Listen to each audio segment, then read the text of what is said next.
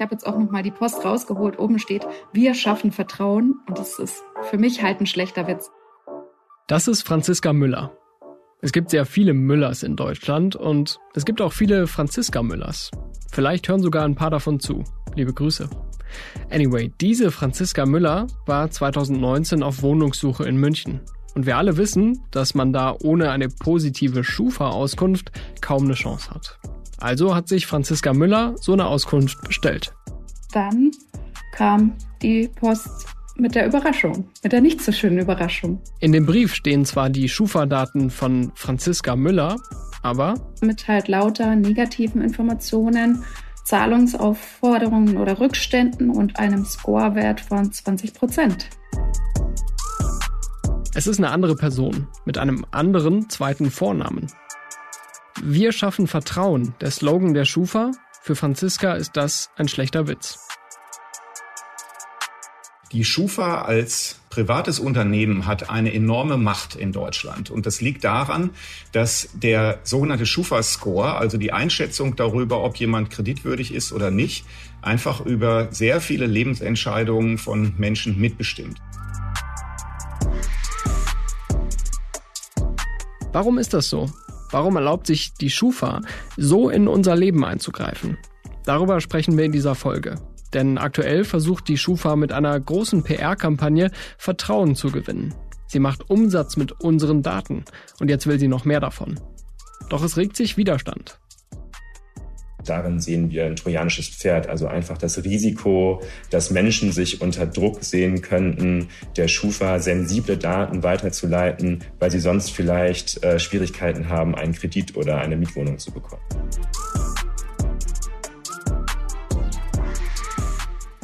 Hier ist Stimmenfang, der Politikpodcast des Spiegel. Mein Name ist Marius Mestermann. Und ich bin Celine Schuster. Für diese Folge hat Celine über mehrere Wochen recherchiert, hat mit Kritikern der Schufa gesprochen und das Unternehmen mit Fällen konfrontiert, in denen sich Menschen ungerecht behandelt sahen. Aber das erzählt sie euch am besten selbst. Genauso machen wir das. Die Schufa kennen wahrscheinlich die meisten Erwachsenen in Deutschland. Spätestens bei der Wohnungssuche führt kaum ein Weg daran vorbei. Auf jeder Checkliste steht aktuelle Schufa-Auskunft. Und warum? Weil viele Vermieter das voraussetzen, auch wenn es keine gesetzliche Pflicht gibt. Auch in anderen Bereichen kann der Schufa-Score entscheidend sein.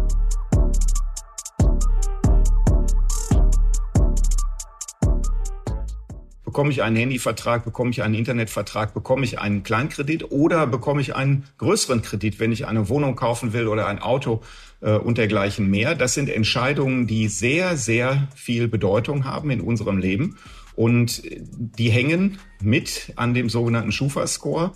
Das ist Matthias Spielkamp, Journalist und Experte für Algorithmen und die Frage, wie sie unser Leben bestimmen. Dazu hat er 2016 die NGO Algorithm Watch gegründet. Die Schufa ist der unangefochtene Marktführer, wenn es eben um dieses Verhältnis geht zwischen den Privatkunden und den Banken. Und das bedeutet, dass sie einfach eine unglaublich mächtige Organisation ist in privater Hand. Die Schufa gibt es schon seit 1927, gegründet als Schutzgemeinschaft für allgemeine Kreditsicherung. Soll heißen, ein Unternehmen, das sicherstellt, dass Kredite an kreditwürdige Personen vergeben werden. Die Schufa verfügt nach eigenen Angaben über Daten von rund 68 Millionen Deutschen. Aus diesen Daten kann sie ein Profil erstellen und den sogenannten Schufa-Score berechnen. Das soll die Wahrscheinlichkeit sein, mit der jemand seine Zahlungsverpflichtungen erfüllt, also zum Beispiel einen Kredit abbezahlt oder seine Rechnungen begleicht. Einen hervorragenden Score hat man noch mit 97,22 Prozent, einen guten mit 93,54, einen akzeptablen mit 85,89 Prozent. Relativ kleine Schritte sind das, in denen man abgestuft wird. Bis zur Klasse ausreichend. Die geht runter bis 30 Prozent. Alles darunter ist ungenügend, bisschen wie in der Schule. Nur, dass es hier um den Ernst des Lebens geht. Die Wohnungsplattform ImmoScout schreibt zum Beispiel, dass schon Werte unter 90 Prozent als risikoreich gelten. Ganz schön streng. Aber wie entsteht dieser Score? Das ist die Preisfrage. Die Schufa macht dazu ein paar allgemeine Angaben, was in den Score alles einfließt. Girokonten, Kreditkarten, Bürgschaften. Auch Verträge mit Mobilfunkanbietern oder Energieversorgern werden teilweise an die Schufa gemeldet. Das entscheiden die Unternehmen selbst. Wenn diese Daten vorliegen, können sie die Kreditwürdigkeit einer Person belegen oder eben in Frage stellen, wodurch andere Anbieter gewarnt werden. Die wichtigen Kunden der Schufa und anderer Bonitätsprüfungsunternehmen sind ja nicht wir, sondern die wichtigen Kunden sind die Banken, Versicherungen, Telekommunikationsunternehmen und so weiter. Und äh, zu deren Gunsten wird das alles ja gemacht und nicht zu unseren. Einerseits kann man das schon nachvollziehen. Eine Bank will ja niemandem einen Kredit geben, der ihn nicht zurückzahlen kann. Da hilft es schon, eine dritte Institution zu haben, die die Bonität prüft, also die Kreditwürdigkeit.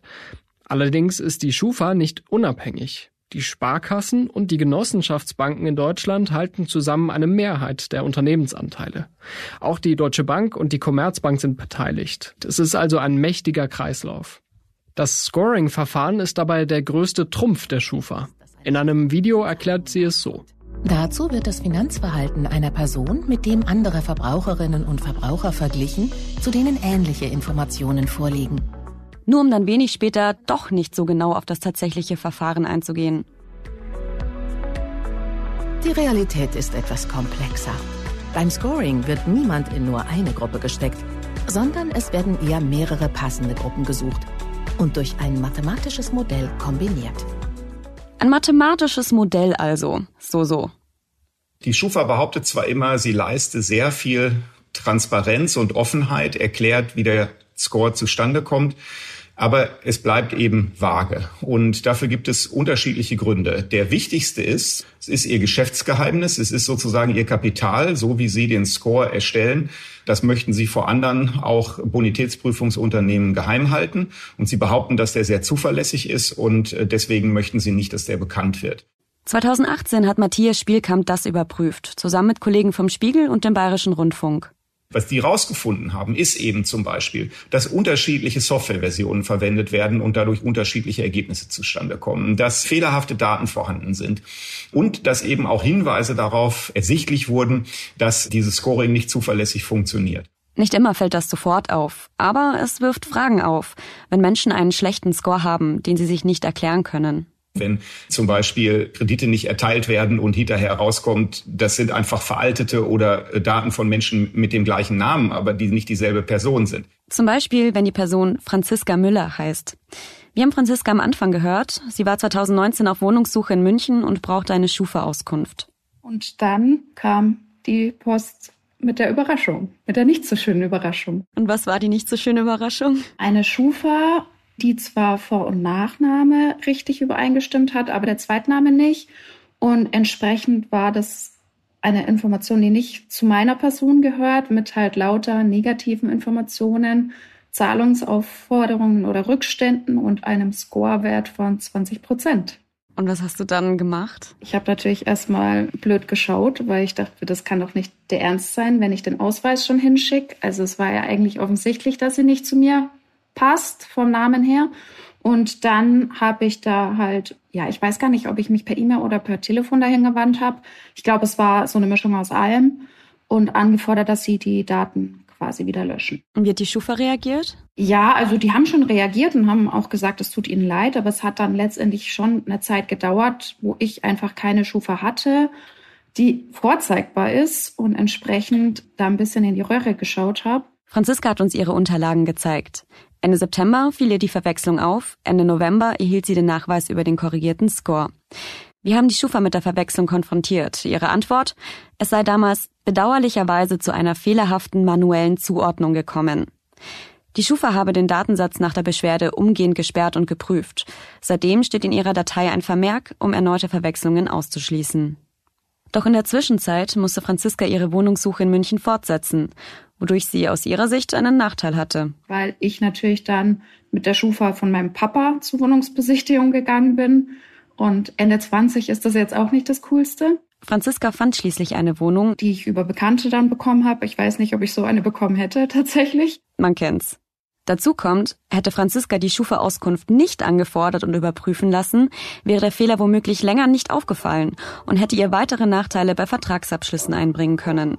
Denn mit einem Score von 20,22 Prozent hat man sehr, sehr schlechte Karten.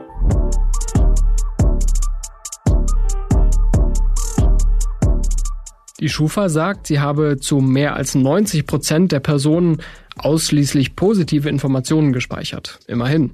Kritisch bleibt aber, dass Fehler eben passieren und die meisten Menschen nicht freiwillig bei diesem Unternehmen registriert sind.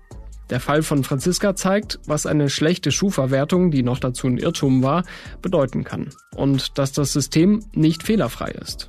Aber selbst wenn man einen ordentlichen Score hat, sagen wir 94 Prozent, nicht makellos, dann weiß man nie genau, wie der zustande gekommen ist.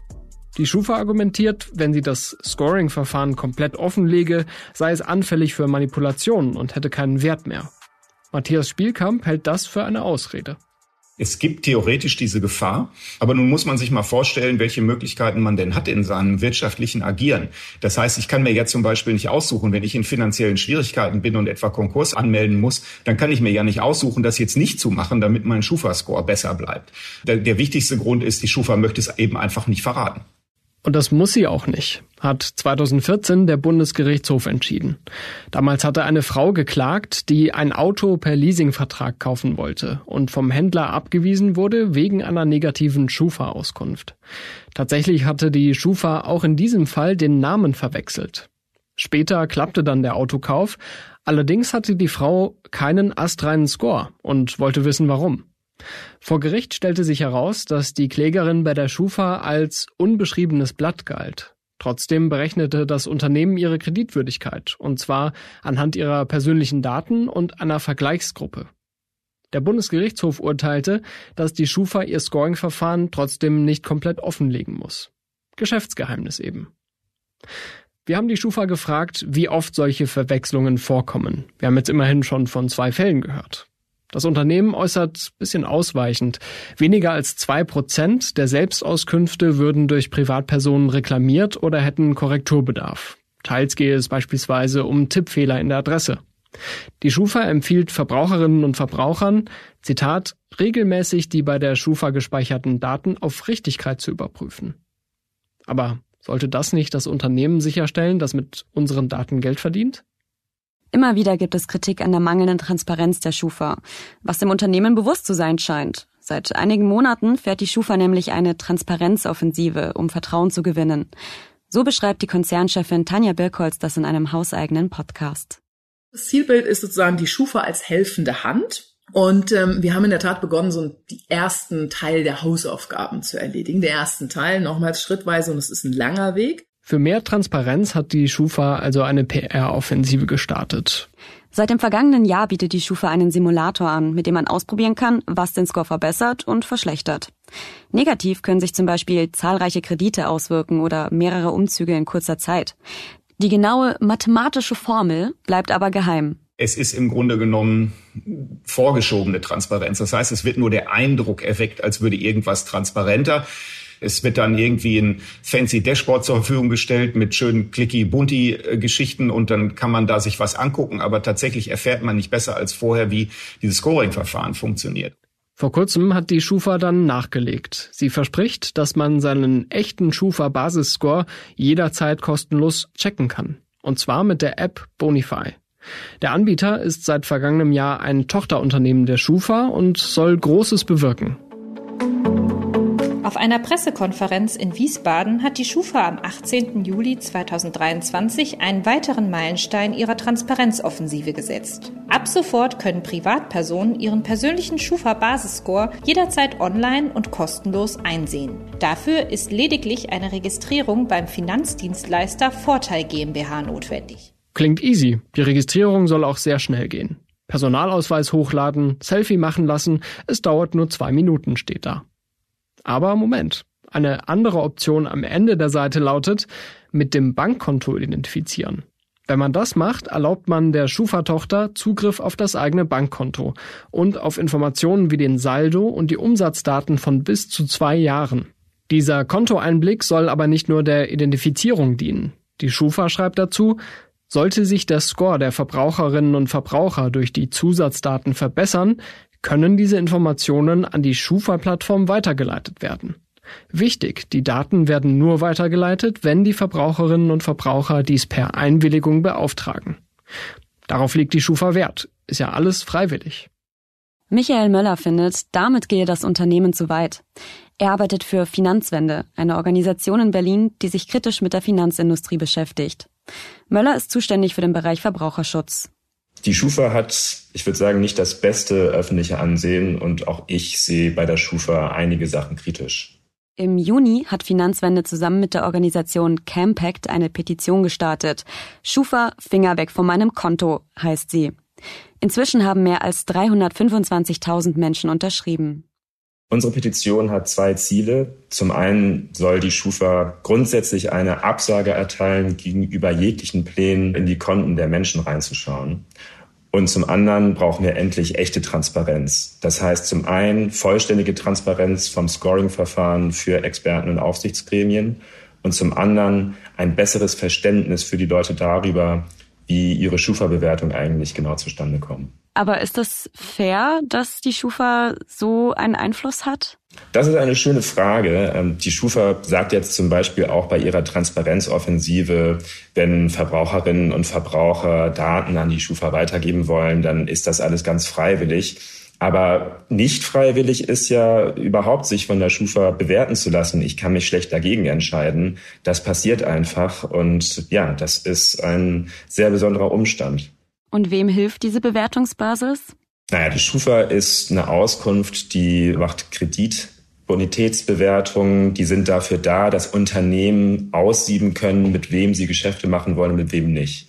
Ist die Schufa-Bewertung zu schlecht, können dann eben zum Beispiel Versandhäuser sagen, naja, also den Kauf in Raten, den will ich dir jetzt vielleicht lieber nicht anbieten.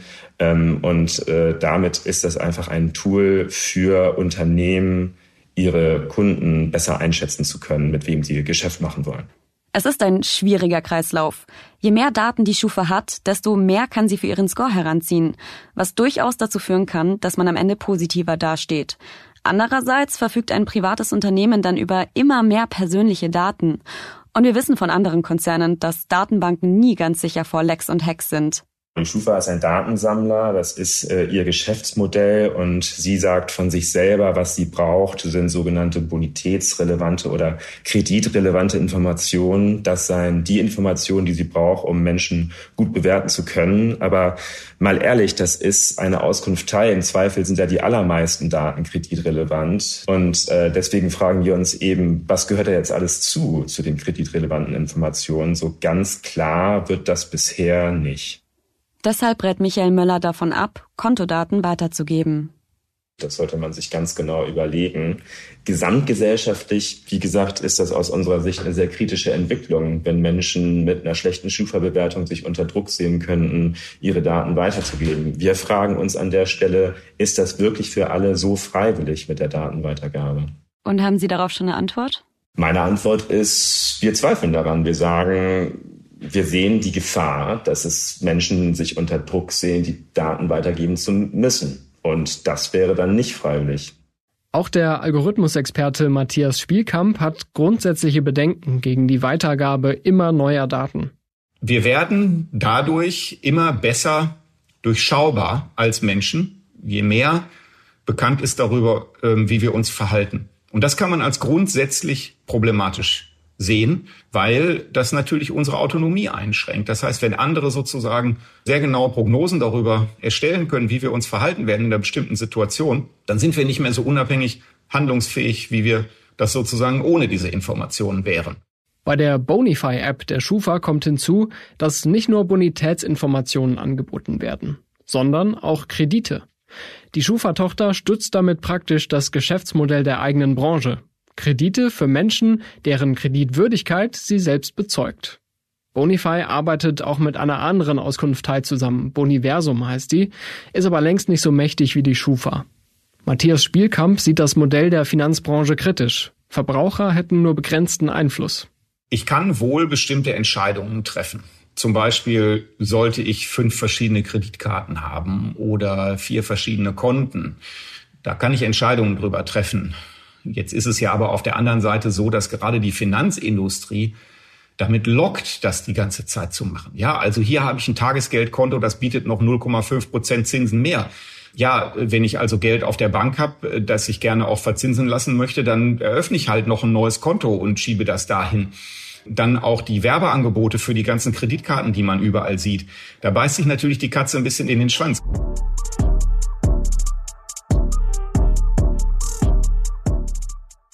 Probleme mit der Schufa können sich lange hinziehen. Kredite oder Inkassoforderungen tauchen noch bis zu drei Jahre im Verzeichnis auf, selbst wenn sie abbezahlt sind, und können so den Score belasten, selbst wenn sich die Zahlungsfähigkeit in der Zwischenzeit deutlich verbessert hat. Immerhin, im Frühjahr hat die Schufa eine Speicherfrist deutlich verkürzt. Und zwar für den Fall, dass jemand insolvent ist. In der Regel können Betroffene nach Abschluss des Insolvenzverfahrens eine Restschuldbefreiung erwirken, damit die Schulden nicht ewig bleiben. Bis April war es so, dass die Schufa trotzdem noch drei Jahre lang einen Vermerk dazu gespeichert hat. Dann hat sie die Frist auf sechs Monate verkürzt. Klingt entgegenkommend. Tatsächlich ist das Unternehmen damit einer möglichen Entscheidung des Europäischen Gerichtshofs zuvorgekommen. Darauf wollte es die Schufa offenbar nicht ankommen lassen. Ein Beispiel also dafür, dass es helfen kann, sich zu wehren. Denn das Verfahren ging auf einen Mann zurück, der wegen des negativen Eintrags weder eine Wohnung neu mieten noch ein Konto eröffnen konnte.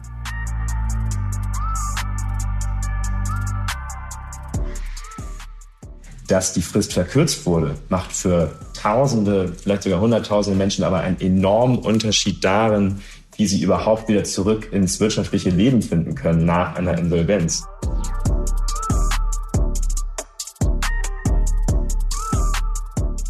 Privatinsolvenz ist natürlich ein Extremfall. Allerdings gar nicht so selten. Vergangenes Jahr gab es in Deutschland fast 100.000 Fälle. Negative Schufa-Einträge sind da sicher nur ein Teilaspekt. Sie können aber den Weg aus der Schuldenfalle schwerer machen, auch abseits der Insolvenz. Wir haben mit einer weiteren Person gesprochen, die Probleme mit der Schufa hatte. Diesmal ging es allerdings nicht um eine Verwechslung und sie heißt auch nicht Franziska Müller, sondern Yasemin. Sie möchte hier nur mit ihrem Vornamen auftauchen.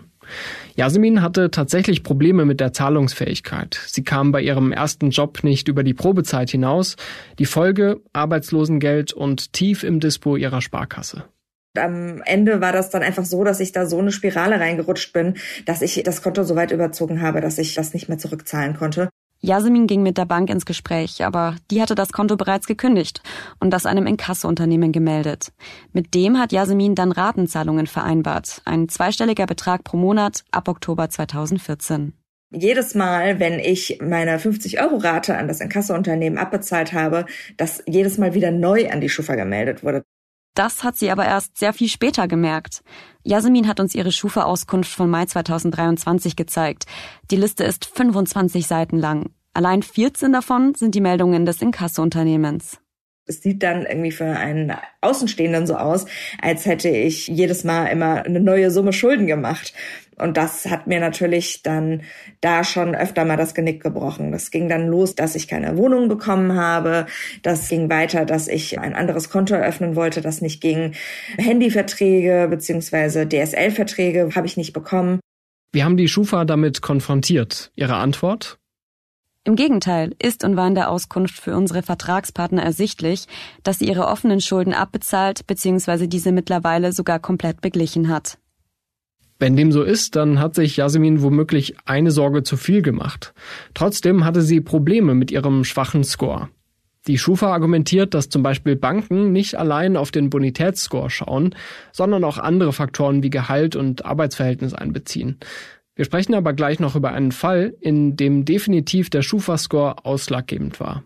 Yasemin spricht von einer Abwärtsspirale der Verschuldung, die sich in ihren Schufa-Einträgen widerspiegelt. Das ist nicht gleich die Schuld der Schufa, aber die Schufa macht es auch nicht einfacher. Ich bin dann damals auch zur Schuldnerberatung gegangen, weil ich gesagt habe, ich weiß jetzt gar nicht, was ich machen soll.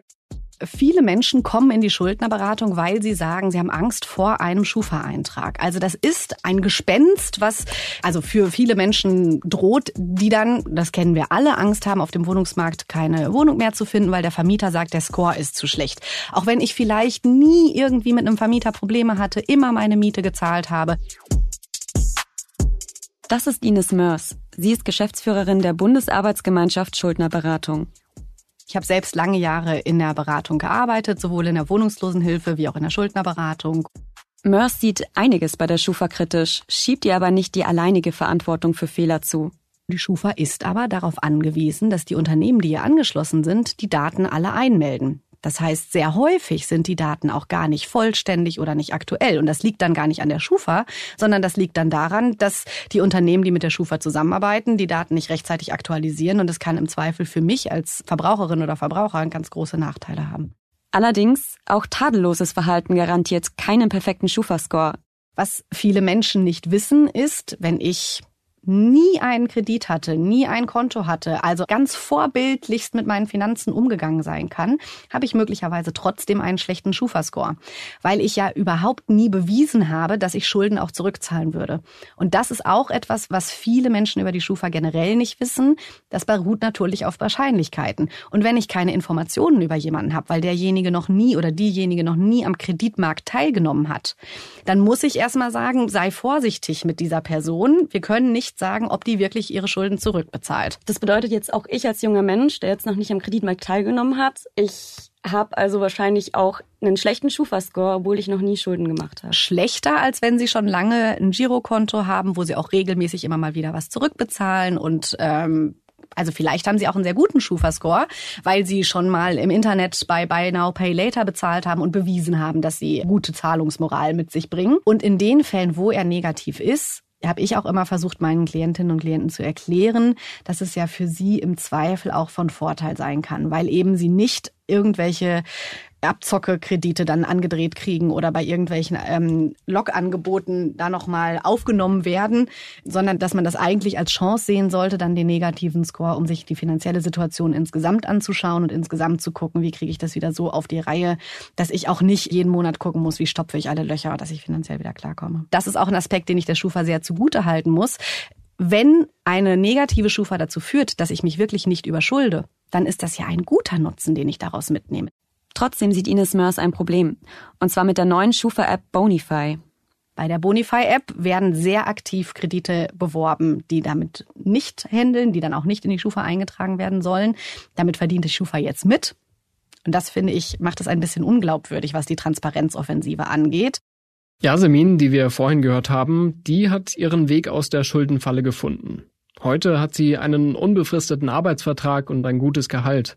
Die letzte Forderung des Inkasso-Unternehmens hat sie am 2. Oktober 2020 abbezahlt. Den Löschfristen der Schufa zufolge müsste der Eintrag drei Jahre danach, also am 2. Oktober dieses Jahres gelöscht werden. Das Unternehmen bestätigt das auf unsere Anfrage. Das wurde abgelehnt, dass ich nochmal ein Konto eröffne, weil ja, äh, da, da wurde mir dann auch in einem Schreiben gesagt, ich könnte unter meine Schufa.de meine, meinen Schufa-Score einsehen, warum ich das Konto nicht bekomme. Ich Yasemin versuchte noch, die Bank zu überzeugen. Sie habe jetzt ein hohes Jahreseinkommen, einen unbefristeten Arbeitsvertrag. Ihre Ehefrau würde für sie bürgen. Aber es half alles nichts. Der Schufa-Eintrag war das ausschlaggebende Kriterium. Ein Detail in dem Brief hat uns aufhorchen lassen. Da steht über die Schufa-Infos, Leider ist die Auskunft zu Ihnen so ausgefallen, dass wir zurzeit kein Girokonto für Sie eröffnen können. Diese Entscheidung erfolgte aufgrund einer automatisierten Verarbeitung der personenbezogenen Daten, hieß es in dem Schreiben. Spannend ist der Begriff automatisiert. Das europäische Recht setzt klare Schranken für automatisierte Entscheidungen. Die Details stehen in der Datenschutzgrundverordnung.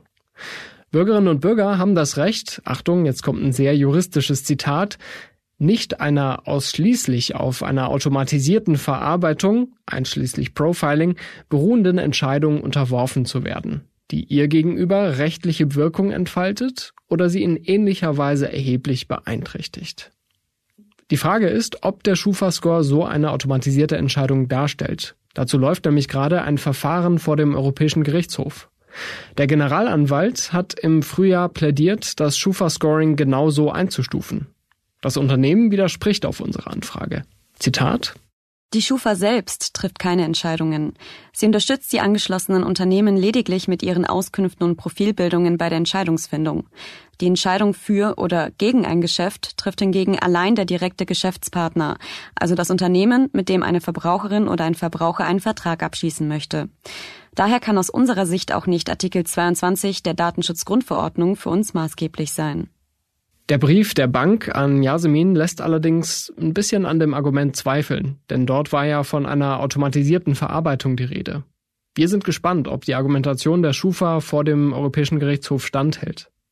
Matthias Spielkamp, der Algorithmusexperte, der meint dazu, Jetzt hat die Schufa immer sozusagen behauptet, bei Ihnen geht es überhaupt nicht um automatisierte Entscheidungen, weil Sie ja nur einen Score erstellen und die Entscheidung wird dann zum Beispiel beim, bei der Bank, bei der Versicherung, beim Telekom-Unternehmen getroffen. Die wiederum sagen, ja, aber Entschuldigung, wir entscheiden ja auf Grundlage des Scores und den stellen wir gar nicht selber. Und da muss man einfach sagen, das ist eine Gesetzeslücke, wenn man so will. Die Schufa wehrt sich vor Gericht gegen mehr Transparenz. Das ist ihr gestattet. Das darf jeder in einem rechtsstaatlichen Land, ja. Der Bundesgerichtshof hat ihr ja auch Recht gegeben, aber hoffentlich äh, entscheidet der EuGH anders. Ich sehe da nicht jetzt viel, was man ihr zugutehalten kann. Sollte sich das Urteil nach den Empfehlungen des Generalanwalts richten, könnte das große Auswirkungen haben, sagt Matthias Spielkamp. Das kann am Ende bedeuten, dass zum Beispiel die Schufa zwar im Grunde genommen weitermachen kann mit dem, was sie jetzt tun, aber auf ganz andere Art und Weise zur Auskunft verpflichtet sind. Das heißt also, wenn davon ausgegangen wird, dass es ein automatisiertes Verfahren ist, dann muss zum Beispiel auch sowas wie eine äh, Zustimmung vorliegen oder es darf nur gemacht werden, wenn es zur Vertragserfüllung nötig ist. Und das muss dann alles geprüft werden, ob diese Voraussetzungen überhaupt vorliegen bei diesem Scoring-Verfahren. Die Entscheidung des Gerichtshofs wird für den Herbst erwartet. Aber warum muss eigentlich die Justiz eingreifen? Könnte die Bundesregierung nicht strenger mit der Schufa umgehen und sie stärker regulieren? Zuständig für das Thema ist die Verbraucherschutzministerin Steffi Lemke, die sich auch um Umweltpolitik kümmert. Wir haben beim Ministerium nachgefragt, wie sie die jüngsten Änderungen der Schufa sehen. Antwort? Die neuen Angebote der Schufa bieten den Verbraucherinnen und Verbrauchern nach unserer Einschätzung noch keinen ausreichenden Einblick in die angewendeten Regeln zur Berechnung des Scores. Mit einem Score-Simulator ausprobieren zu können, wie sich der Score bei welchen Eingaben verändert, ist ein kleiner Fortschritt, aber reicht nicht. Auch die Pläne zum Kontoeinblick über Bonify sieht das Ministerium ziemlich kritisch. Auch wenn die Betroffenen den Kontoinformationsdiensten dafür eine Einwilligung erteilen müssen, dürfte für Verbraucherinnen und Verbraucher, die sich in einer angespannten finanziellen Situation befinden oder einen bestimmten Vertrag abschließen wollen, der Druck entstehen, dem Zugriff auf die Kontodaten zuzustimmen in der Hoffnung, damit ihren Score vielleicht zu verbessern. Dies halten wir verbraucherpolitisch für sehr problematisch. Das Verbraucherschutzministerium fordert auch bessere Sicherheitsvorkehrungen bei Bonify. Im Juli hatte eine IT-Expertin einen Datenleck aufgedeckt. Eine Blamage inmitten der PR-Offensive. Mehr dazu gibt's in den Show Notes. Das Ministerium meint jetzt, Sicherheitslücken, wie sie beispielsweise bei der Bonify-App aufgedeckt wurden, dürfen sich nicht wiederholen. Vielmehr ist in einem derart sensiblen Bereich eine hundertprozentige Sicherheit für die Nutzerinnen und Nutzer erforderlich. Auf die Frage, ob die Bundesregierung selbst ihre Regulierung verändern will, verweist das Ministerium erstmal auf das laufende Verfahren vor dem Europäischen Gerichtshof. Die Scoring-Verfahren der Schufa und anderer Unternehmen könnten auch von der geplanten KI-Verordnung auf europäischer Ebene betroffen sein. Viel Konjunktiv, aber das Ministerium will sich nach eigenen Angaben um eine, Zitat, verbraucherfreundliche Ausgestaltung bemühen. Der Algorithmusexperte Matthias Spielkamp findet, dass es jedenfalls nicht beim Status quo bleiben kann und jetzt die Politik gefordert ist. Wir sind sehr unzufrieden mit der Aufsicht über die Schufa. Also die Schufa ist ein privates Unternehmen und dieses ganze Bonitätsprüfungsgeschäft, dieses Scoring ist relativ klar reguliert mit wichtigen Lücken und trotzdem ist die hessische Datenschutzaufsicht, die dafür zuständig ist, weil die Schufa ihren Hauptsitz in Wiesbaden hat, nicht in der Lage, da mal vernünftig durchzugreifen. Wir haben das bei unserem eigenen Experiment damals gesehen, als wir versucht haben, ein bisschen mehr über die Schufa rauszubekommen und das genauer beobachtet haben. Also zum Beispiel die Umsetzung der Datenschutzgrundverordnung. Das hat bei der Schufa einfach mal neun Monate länger gedauert als äh, zu dem Zeitpunkt, als die in Kraft getreten ist. Und das war ja zwei Jahre vorher angekündigt. Und der hessische Datenschutzbeauftragte hat gesagt, ja, ich gewähre Ihnen eine Übergangsfrist. Würde es Sinn machen, die Schufa vielleicht auch staatlich aufzuziehen? Nicht unbedingt staatlich, aber es gibt ja Möglichkeiten zum Beispiel zu sagen, wir machen das als öffentlich-rechtliche Institution, ja, die sozusagen jetzt, also ich würde nicht plädieren zum Beispiel für eine Regierungsschufa. Ja, also dass das jetzt an ein Ministerium angegliedert wird oder ans Finanzministerium, sagen wir mal, das würde ich für problematisch halten. Aber eine öffentlich-rechtliche Institution, also sozusagen eine gemeinnützige Schufa, die nicht gewinnorientiert ist, die also zum Beispiel nicht den Anreiz hat, immer neue Geschäftsfelder zu eröffnen und dann mit den wildesten Modellen da zu agieren, die am Ende den Menschen schaden, die ja nicht die Kunden sind. Unser Fazit? Es ist ärgerlich, wenn ein Unternehmen, das für Vertrauen stehen will, stattdessen für Misstrauen und Verunsicherung sorgt. Natürlich kann man regelmäßig den eigenen Schufa-Score checken und sich gegebenenfalls beschweren. Aber warum sollte es die Verantwortung der Bürger sein, dass ein privates Unternehmen, das mit unseren Daten Geld verdient, keine Fehler auf unsere Kosten macht? Die Schufa ist unter Druck und weiß das auch. Die sogenannte Transparenzoffensive kommt nicht von ungefähr. Wirklich etwas verändern könnte die Bundesregierung mit klareren Vorschriften oder die Justiz, wenn der Europäische Gerichtshof das Scoring-Verfahren grundlegend bemängelt und Änderungen anmahnt.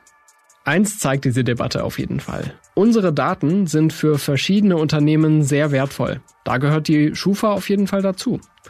Und die Diskussion zeigt mal wieder, dass wir aufpassen sollten, wo wir was scheinbar ganz freiwillig übergeben.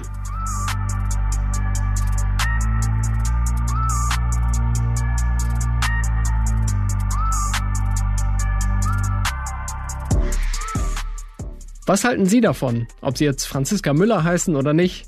Wir freuen uns über Ihre Gedanken zur Schufa, über Feedback zur Folge und über Themenvorschläge an stimmenfang.spiegel.de.